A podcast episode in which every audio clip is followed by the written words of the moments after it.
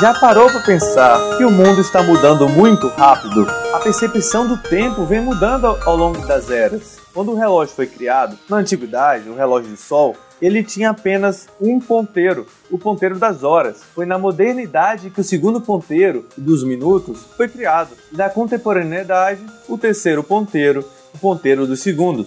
E hoje em dia, uma Fórmula 1 é decidida por causa de milissegundos. Até a percepção da morte tem sido diferente ao longo dos tempos. Por volta de 1600, na história de Hamlet, praticamente os três atos da peça é contando e relatando a morte. Na atualidade, você assiste um episódio de Game of Thrones e quantos personagens morrem? O mundo está mudando muito rápido, mas também acelerado. Abrindo parênteses agora, o ser humano tem uma habilidade muito diferenciada dos outros animais. As abelhas, por exemplo, elas conseguem trabalhar em grandes grupos, mas não conseguem cooperar de forma flexível. Elas não conseguem criar uma solução nova, achar um caminho diferente mas cooperam em grandes grupos. Já os macacos, eles conseguem cooperar de forma flexível, criando novas soluções, ferramentas, achando outros caminhos, aprendendo um com os outros, mas eles não conseguem cooperar em grandes grupos. Imagina colocar mil macacos dentro de um estádio, diferente do ser humano, que se você colocar dentro do estádio, na maioria das vezes não tem nenhum problema. O ser humano consegue cooperar com flexibilidade, mas também em grandes grupos. A evolução da tecnologia nos mostra isso. Se analisássemos o gráfico do avanço tecnológico perante os anos, existe um período entre 1900 e 2000 destacado pelo momento em que o homem ele foi até a Lua com um computador que tinha apenas 2 KB de RAM. Hoje em dia você vai em qualquer loja virtual e consegue comprar um computador com preço acessível com 4 GB de RAM. Significa 4 milhões de KB.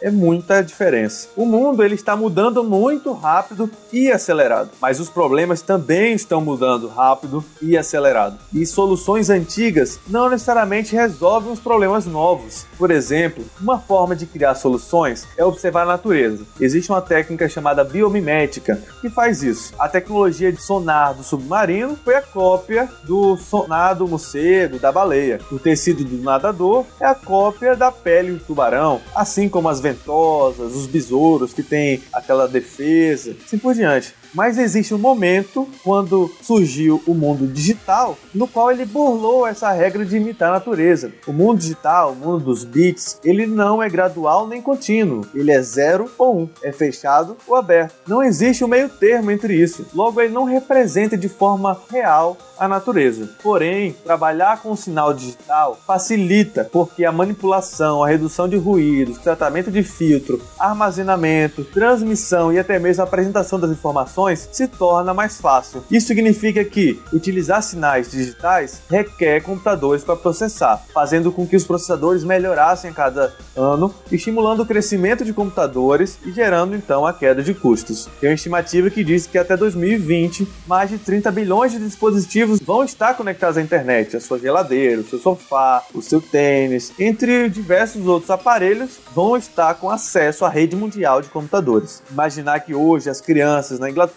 já são alfabetizadas a partir de tablet é algo surpreendente, né? Vão ter gente que vão falar, ah, mas quando não tiver o tablet, como é que a criança vai fazer? Ela vai fazer da mesma forma como ela faz hoje quando não tem uma caneta, é se comunicar da mesma forma. Só que hoje as pessoas têm muito mais acesso à informação. Antigamente, a gente recebia o exame médico em casa e deixava fechado, gerava uma angústia, um nervosismo até que o dia da consulta chegasse. E aí então o médico, o doutor, ia interpretar as informações e te passar o resultado. Hoje em dia joga tudo no Google, vai para consulta e diz: Doutor, a minha taxa X está muito alta. E o médico responde: Tá, mas o que, que você acha que deve fazer? O mundo vem mudando, o acesso à informação é muito maior, mas entenda que informação é diferente de conhecimento e que será necessário no futuro filtrar dados válidos. Além disso, será importante as pessoas aprenderem a aprender. Será uma forma diferente. Não adianta mais um professor perguntar para o aluno quais são os 10 maiores rios do mundo, já que ele pode pode, através do celular, pesquisar isso no Google e ter essa informação. Cabe agora ao professor tornar o professor de antigamente, incentivando o aluno a ser crítico.